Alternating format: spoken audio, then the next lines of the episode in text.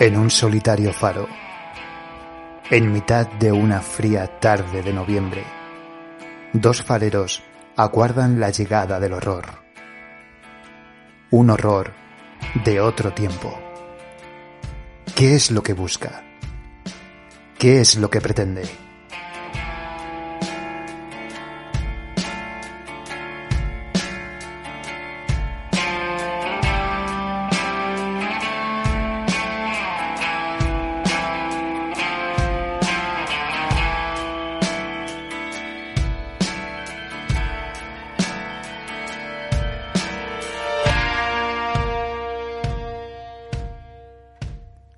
Sirena de la niebla. Una breve pero profunda historia sobre la soledad, escrita por Ray Bradbury y publicada el 23 de junio de 1951 en el Saturday Evening Post e incluida más tarde en su primera colección de relatos, Las Doradas Manzanas del Sol, en 1953.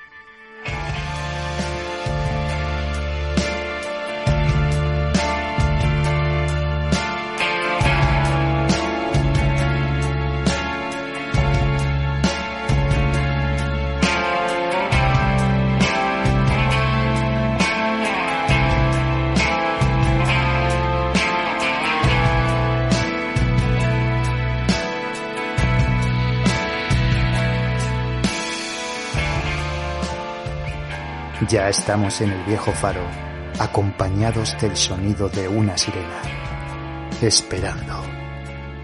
Las olas rompiendo con toda su furia en los acantilados. El frío se cala en nuestros huesos. Insoportable. Y mientras, a lo lejos, entre la bruma, algo.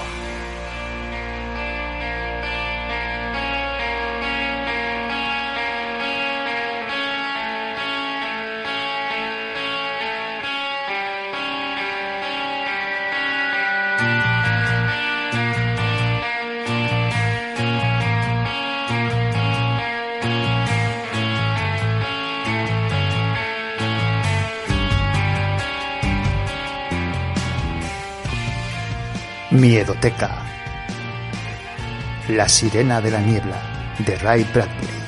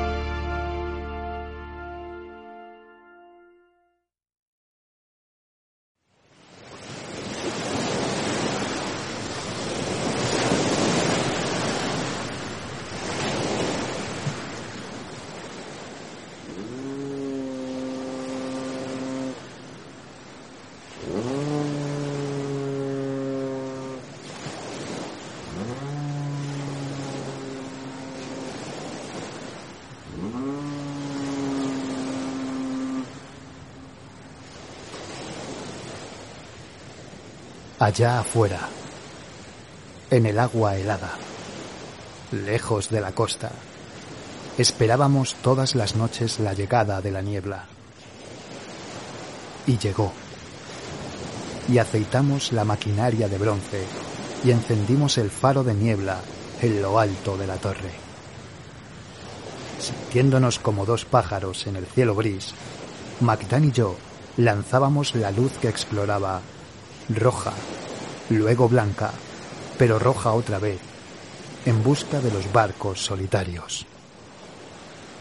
Y si ellos no veían nuestra luz, siempre estaba nuestra voz, el grito alto y profundo de la sirena que temblaba entre los jirones de niebla y sobresaltaba a las gaviotas que se alejaban como mazos de barajas desparramadas y hacía que las olas crecieran y espumaran. Es una vida solitaria. Pero ya te has acostumbrado, ¿no? Sí. Gracias a Dios usted es un buen conversador. Bueno, mañana te toca ir a tierra. a bailar con las muchachas y tomar ginebra. Magdan, ¿en qué piensa cuando lo dejo solo aquí? En los misterios del mar. Magdan encendió su pipa. Eran las siete y cuarto de una fría tarde de noviembre. La calefacción funcionaba. La luz movía su cola en doscientas direcciones y la sirena zumbaba en la alta garganta de la torre. No había ni un pueblo en ciento cincuenta kilómetros de costa, solamente un camino solitario que cruzaba los campos muertos y llegaba al mar llevando pocos autos, tres kilómetros de frías aguas hasta nuestra roca y unos pocos barcos. Los misterios del mar. ¿Sabes que el océano es el más extraño copo de nieve que ha existido? Se mueve y se hincha con mil formas y colores, y no hay dos parecidos. Es extraño. Una noche Hace años. Estaba aquí, solo, cuando todos los peces del mar salieron a la superficie.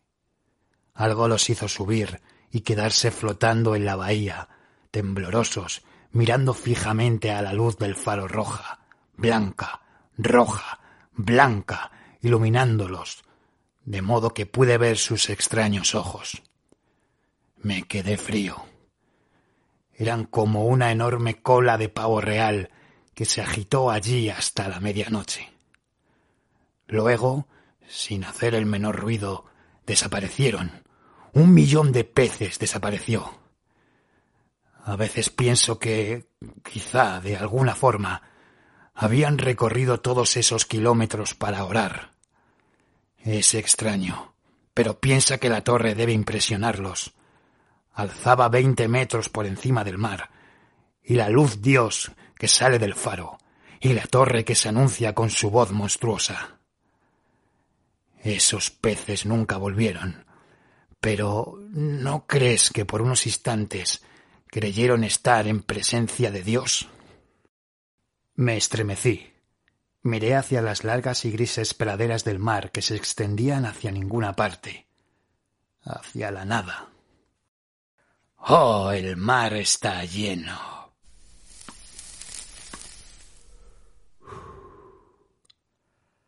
A pesar de todas nuestras máquinas y los llamados submarinos, pasarán diez mil siglos antes de que pisemos realmente el fondo de las tierras sumergidas, el reino de las hadas que hay allí, y conozcamos el verdadero terror.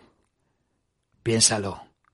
Allí es todavía el año trescientos mil antes de Cristo. Mientras nosotros nos pavoneamos con trompetas y nos arrancamos las cabezas y los países unos a otros. Ellos han vivido a dieciocho kilómetros de profundidad bajo las aguas en el frío, en un tiempo tan antiguo como la cola de un cometa. Sí, el mundo es muy viejo. Ven, tengo algo especial que te he estado reservando.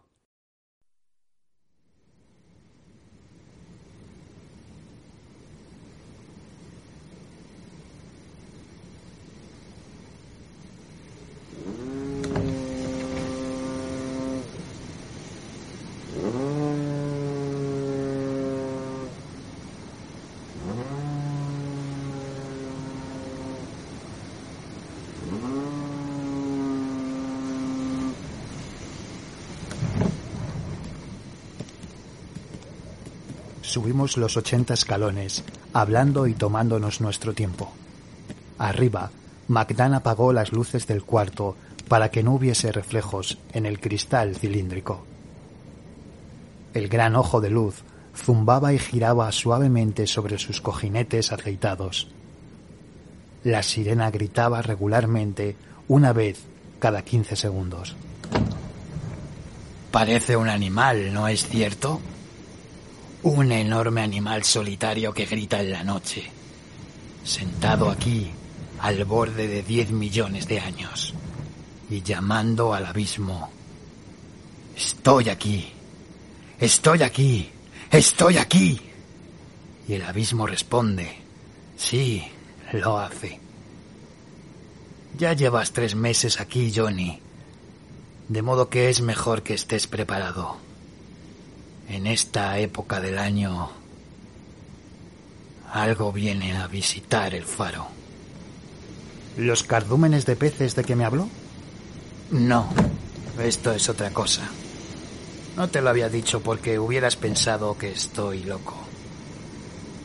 Pero ya no puedo postergarlo. Porque si el año pasado marqué bien mi calendario, vendrá esta noche. No voy a entrar en detalles, ya lo verás tú mismo. Siéntate aquí.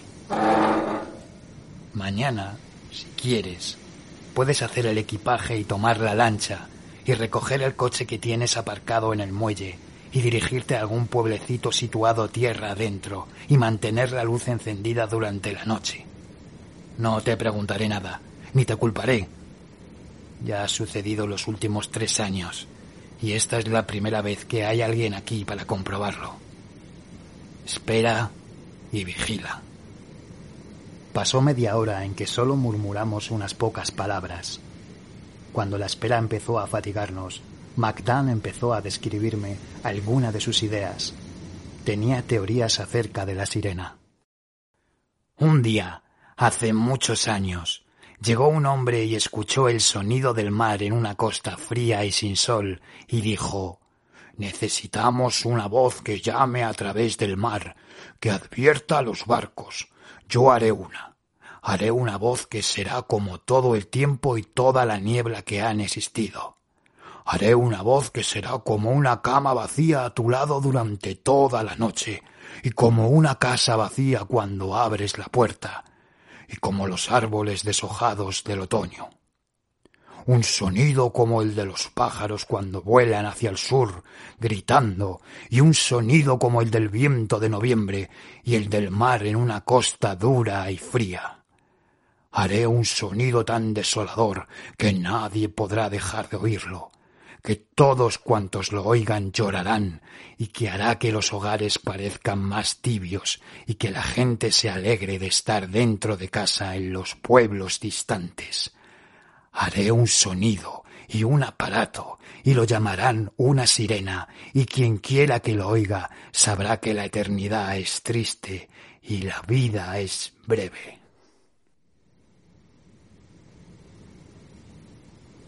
Inventé esa historia para explicar por qué esta cosa vuelve al faro todos los años.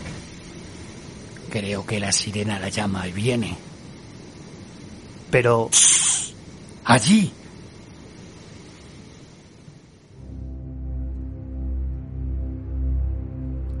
Algo venía nadando hacia el faro. Como ya dije, era una noche fría. La torre estaba fría la luz iba y venía, y la sirena llamaba y llamaba entre los hilos de niebla.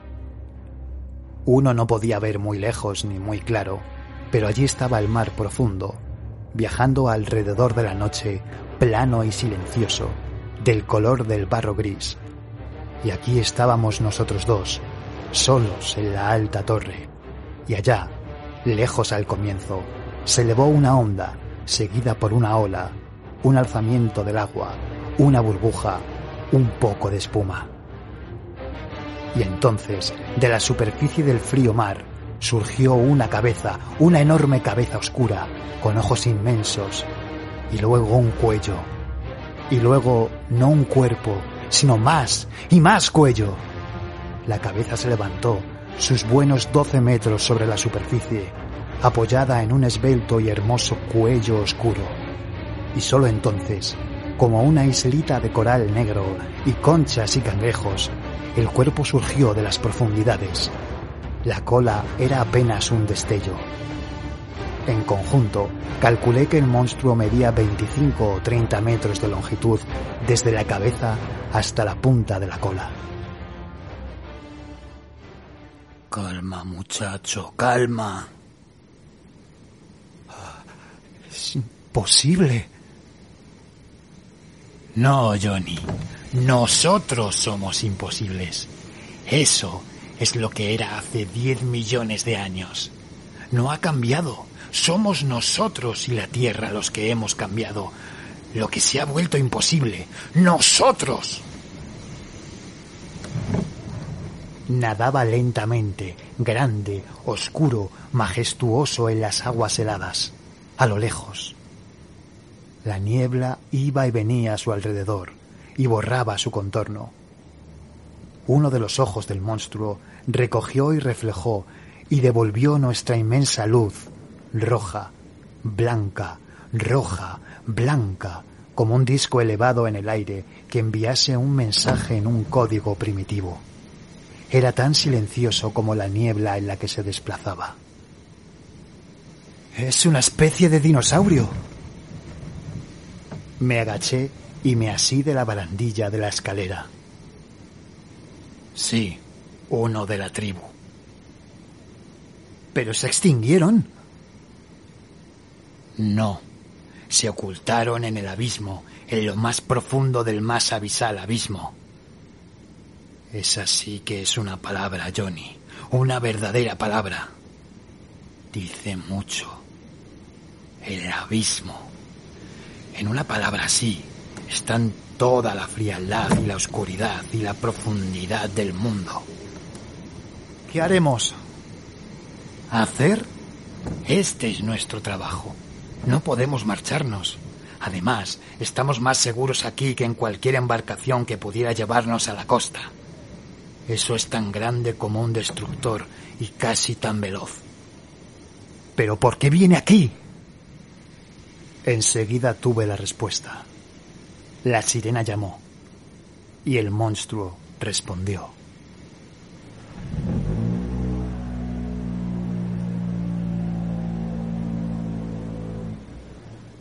Un grito atravesó un millón de años de agua y niebla. Un grito tan angustioso y solitario que tembló en mi cabeza y en mi cuerpo. El monstruo le gritó a la torre. La sirena sonó el monstruo abrió su gran boca dentada y el sonido que salió de allí era el mismo sonido de la sirena, solitario y vasto y lejano.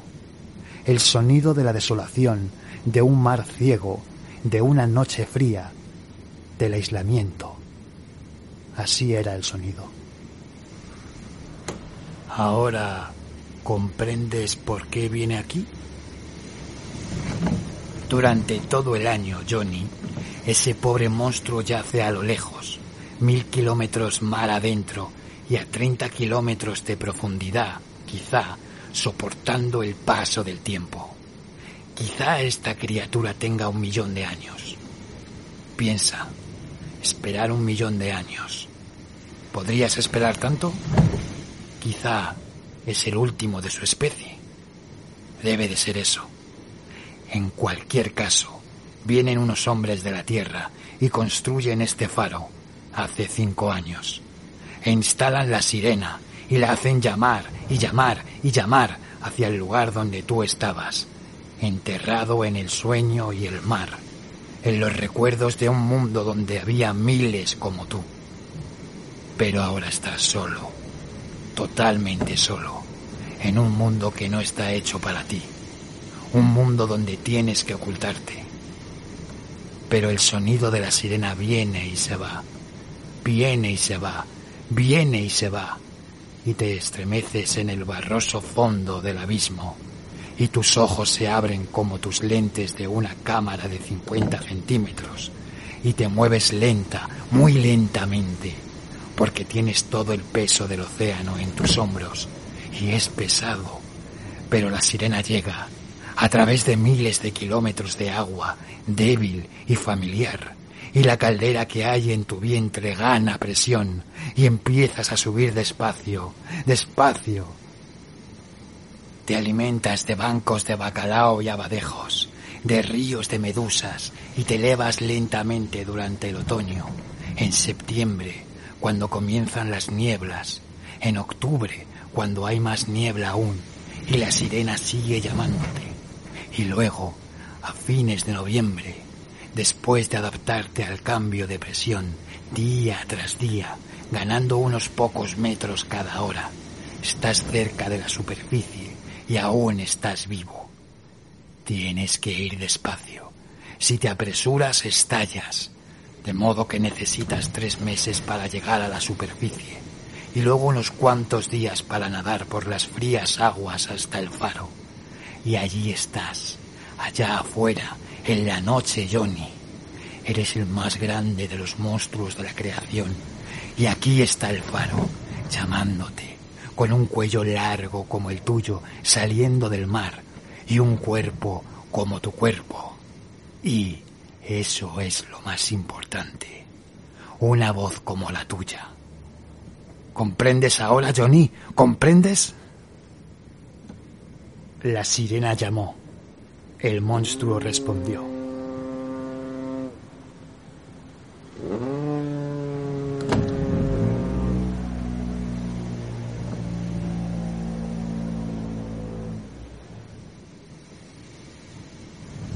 Lo vi todo, lo supe todo. El millón de solitarios años aguardando la vuelta de alguien que no volvió nunca. El millón de años de aislamiento en el fondo del mar.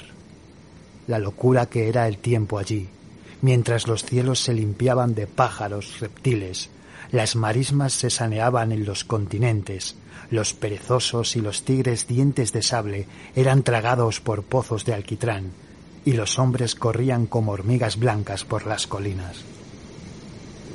La sirena llamó.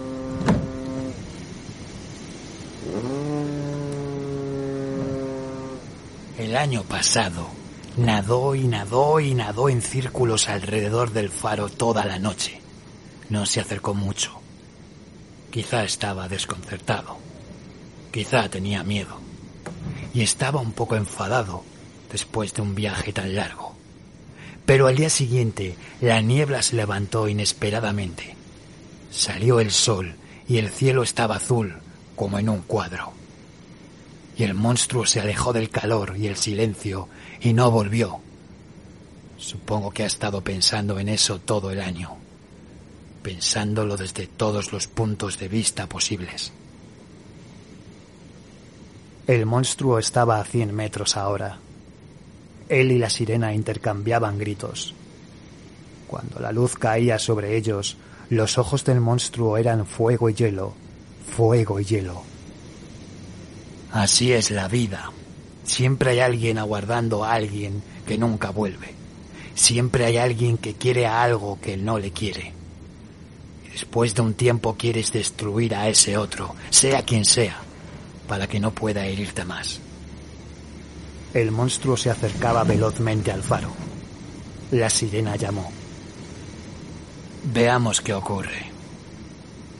En el minuto siguiente, el silencio fue tan intenso que podíamos oír los latidos de nuestros corazones contra los cristales de la torre. Podíamos oír el lento movimiento aceitado de la luz. El monstruo se detuvo y quedó inmóvil. Sus grandes ojos de linterna parpadearon su boca se abrió Emitió una especie de ruido sordo, como el de un volcán. Torció la cabeza hacia uno y otro lado, como si estuviera buscando los sonidos que se habían perdido en la niebla. Escudriñó el faro. Emitió nuevamente el ruido sordo. Luego sus ojos se inflamaron. Se incorporó, azotando el agua, y se precipitó sobre la torre, sus ojos llenos de furia y dolor. Magdan, vuelva a conectar la sirena. Magdan buscó a tientas la llave, pero antes de que pudiera conectarla, el monstruo se había erguido. Vislumbré sus garras gigantescas con una brillante piel correosa entre los dedos, agarrando la torre. El enorme ojo que estaba a la derecha de su angustiada cabeza brilló ante mí como un caldero en el que podría haber caído, gritando.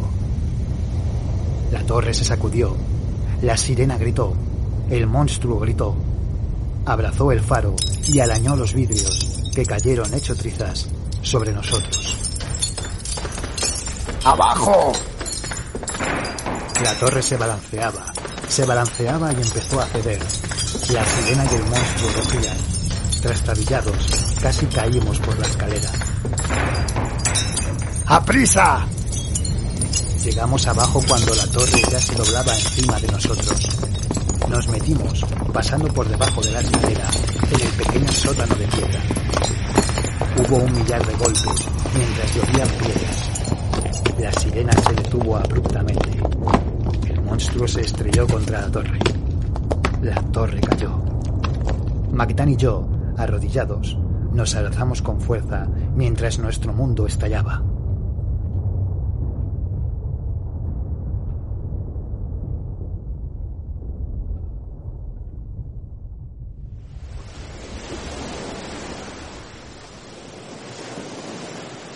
Luego acabó todo, y no quedó más que la oscuridad y el ruido del mar golpeando las rocas desnudas. Eso y el otro sonido. Escucha. Escucha. Aguardamos un momento y luego comencé a oírlo. Al principio fue como una gran succión de aire y luego el lamento, el asombro, la soledad del gran monstruo doblado encima nuestro, apoyado en nosotros, de modo que el repugnante dor de su cuerpo llenaba el aire a solo 10 centímetros de distancia de nuestro sótano. El monstruo jadeaba y gritaba. La torre había desaparecido. La luz había desaparecido. La cosa que lo había llamado a través de un millón de años había desaparecido. Y el monstruo abría su boca y emitía grandes sonidos los sonidos de una sirena una y otra vez. Y los barcos en alta mar que no encontraban la luz, que no veían nada, pero que oían, deben de haber pensado, allí está, el sonido solitario, la sirena de la bahía de la soledad. Todo va bien, hemos doblado el cabo. Y todo siguió así durante el resto de la noche.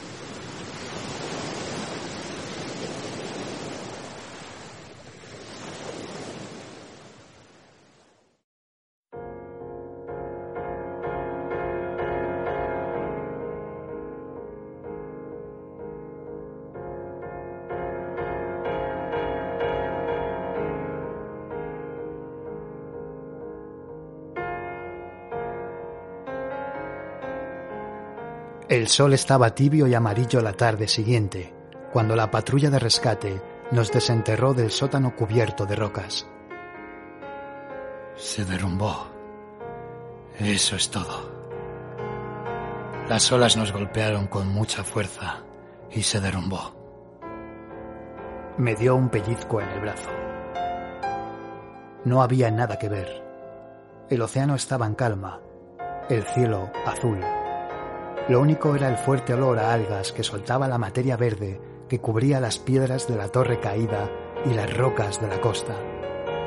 Las moscas zumbaban. El océano vacío lamía la costa. El año siguiente construyeron un nuevo faro, pero en aquel entonces yo tenía un trabajo en el pueblecito y una esposa y una casita cálida que emitía un resplandor amarillo en las noches de otoño, con las puertas cerradas y la chimenea humeando. En cuanto a Magdán, era el amo del nuevo faro que había sido construido, de acuerdo con sus instrucciones, con cemento armado. Por las dudas, dijo. El nuevo faro estuvo listo en noviembre. Una noche fui solo en el auto y lo aparqué en la costa y miré las aguas grises y oí la nueva sirena sonando una, dos, tres, cuatro veces por minuto, sola, a lo lejos.